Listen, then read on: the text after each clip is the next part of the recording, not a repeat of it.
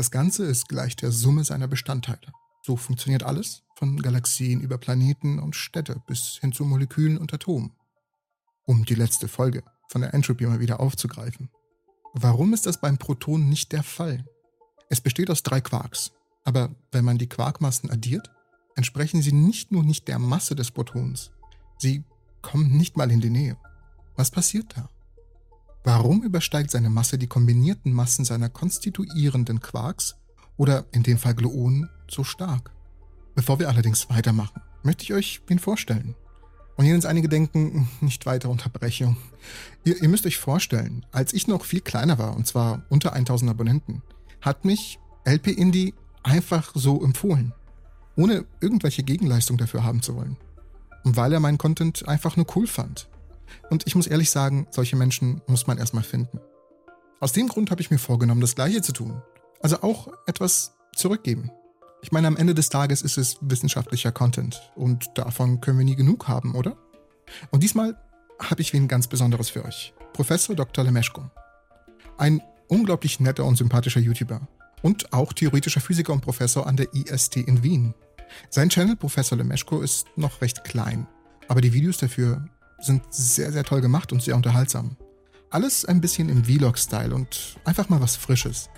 Also wenn ihr noch mehr coolen Content haben möchtet, mal bei ihm aufs letzte Video gehen und ganz liebe Grüße von der Entropy wünschen. Der weiß nichts von, aber freuen wird er sich sicherlich. Hehe. Und Dankeschön. Also weiter im Text. Um es ein wenig besser erklären zu können, müssen wir ein Mini-Horror-Szenario auffahren. Wenn wir uns in kleinere Teile aufteilen würden, wenn wir unseren Körper in kleine Teile aufteilen würden, würden wir gemessen an der Masse feststellen, dass das Ganze der Summe seiner Teile entspricht. Die Knochen, das Fett, die Muskeln und die Organe unseres Körpers summieren sich zu einem ganzen Menschen. Wenn wir diese dann weiter in Zellen zerlegen, können wir sie immer noch addieren und die Masse wiedererlangen, die wir als Ganzes besitzen. Zellen können in Organellen unterteilt werden. Organellen bestehen aus einzelnen Molekülen. Moleküle bestehen aus Atomen. In jedem der Stadien unterscheidet sich die Masse des Ganzen nicht von der seiner Teile. Aber wenn wir Atome in Protonen, Neutronen und Elektronen zerlegen, passiert etwas Interessantes. Auf dieser Ebene gibt es eine winzige, aber wahrnehmbare Diskrepanz. Die einzelnen Protonen, Neutronen und Elektronen sind um etwa 1% von einem ganzen Menschen entfernt, wenn man die Masse zusammenaddiert. Wie alle bekannten Organismen sind Menschen kohlenstoffbasierte Lebensformen. Kohlenstoffatome bestehen aus sechs Protonen und sechs Neutronen. Aber wenn man die Masse eines Kohlenstoffatoms betrachtet, ist es ungefähr 0,8% leichter als die Summe der einzelnen Teilchen, aus denen es besteht. Der Schuldige hier ist die nukleare Bildungsenergie. Wenn Atomkerne miteinander verbunden sind, ist ihre Gesamtmasse kleiner als die Masse der Protonen und Neutronen, aus denen sie bestehen. Die Art und Weise, wie Kohlenstoff gebildet wird, erfolgt durch Kernfusion von Wasserstoff zu Helium und dann von Helium zu Kohlenstoff. Die freigesetzte Energie treibt die meisten Arten von Sternen sowohl in ihrer normalen als auch in ihrer roten Riesenphase an. Wenn Sterne ihren Brennstoff verbrennen, produzieren sie festgebundene Kerne und setzen die Energiedifferenz als Strahlung frei. So funktionieren die meisten Arten von Bildungsenergien. Der Grund, warum es schwieriger ist, mehrere miteinander verbundene Dinge auseinanderzuziehen, liegt darin, dass sie beim Zusammenfügen Energie freigesetzt haben und sie Energie einsetzen müssen, um sich wieder freizusetzen. Deshalb ist es so eine rätselhafte Tatsache, dass wenn man sich die Teilchen ansieht, aus denen Protonen bestehen, die Up-Up- und Down-Quarks im Herzen, ihre kombinierte Masse nur 0,2% der Masse des Protons als Ganzes betragen. Aber das Rätsel hat vielleicht eine Lösung. Die Art und Weise, wie Quarks sich zu Protonen binden, unterscheidet sich grundlegend von allen anderen uns bekannten Kräften und Wechselwirkungen. Anstatt dass die Kraft stärker wird, wenn Objekte näher kommen, wie die Gravitations- und elektrischen und magnetischen Kräfte, sinkt die Anziehungskraft auf Null, wenn Quarks sich willkürlich nahe kommen. Und anstatt dass die Kraft schwächer wird, wenn Objekte sich voneinander entfernen, wird die Kraft, die Quarks wieder zusammenzieht, stärker, je weiter sie entfernt ist. Diese Eigenschaft der starken Kernkraft ist als asymptotische Freiheit bekannt. Und die Teilchen, die diese Kraft vermitteln, sind als Gluonen bekannt. Irgendwie kommt die Energie, die das Proton zusammenhält und für die anderen 99,8% der Protonenmasse verantwortlich ist, von diesen Gluonen. Die ganze Materie wiegt irgendwie viel, viel mehr als die Summe ihrer Teile. Dies mag zunächst unmöglich klingen, da die Gluonen selbst masselose Teilchen sind. Wir können uns, wie bereits im letzten Video, die Kraft als mechanische Federn vorstellen. Sie werden auf null asymptotisch, wenn die Federn nicht gedehnt sind, werden jedoch umso größer, je größer die Dehnung ist. Tatsächlich kann die Energiemenge zwischen zwei Quarks, deren Abstand zu groß wird, so groß werden, dass im Proton zusätzliche Quark- und Antiquarkpaare entstehen. Und ich weiß, das hatten wir bereits im letzten Video besprochen, aber es nochmal zu erwähnen erachte ich hierfür äußerst wichtig. Und ich weiß, natürlich, wenn wir jetzt hier in die Quantenfeldtheorie reingehen, könnten wir vielleicht oder einige von euch den Drang verspüren, die Gluonen und die Quarks als reine virtuelle Teilchen abzutun. Aber so ist es nicht. Und das haben wir gezeigt. Die am Großen Hadronenbeschleuniger oder Large Hadron Collider am CERN durchgeführten Kollisionen sind vielleicht der größte Test für die innere Struktur des Protons, den wir durchgeführt haben.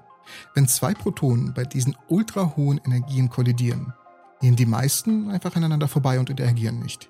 Wenn jedoch zwei innere Partikel kollidieren, können wir genau rekonstruieren, was zusammengeschlagen wurde, indem wir die Trümmer betrachten, die entstanden sind.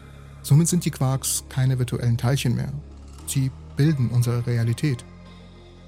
Aufgrund der Funktionsweise der starken Nuklearkräfte bestehen große Unsicherheiten darüber, wo sich diese Gluonen zu einem bestimmten Zeitpunkt tatsächlich befinden. Wir haben derzeit ein solides Modell der durchschnittlichen Gluonendichte innerhalb eines Protons. Aber wir benötigen bessere experimentelle Daten und fundierte Modelle, um zu wissen, wo sie sich zu einem bestimmten Zeitpunkt befinden. Wie berechnet man die erwartete Masse nicht nur des Protons, sondern aller Atomkerne allein anhand der Quarks.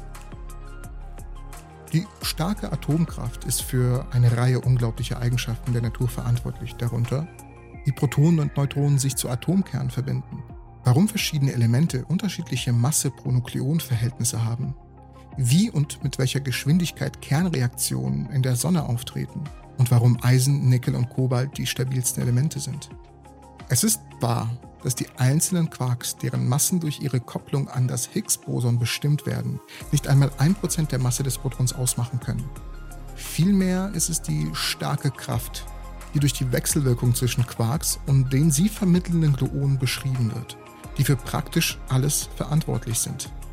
Obwohl wir möglicherweise nicht alles über diese Realitäten verstehen, haben wir alle Teilchen des Standardsmodells und die Natur der vier Grundkräfte Schwerkraft, Elektromagnetismus, schwache Kernkraft und starke Kernkraft aufgedeckt, die ihre Wechselwirkung steuern. Von den vier Grundkräften besitzt jedes Teilchen Energie, selbst masselose Teilchen wie Photonen.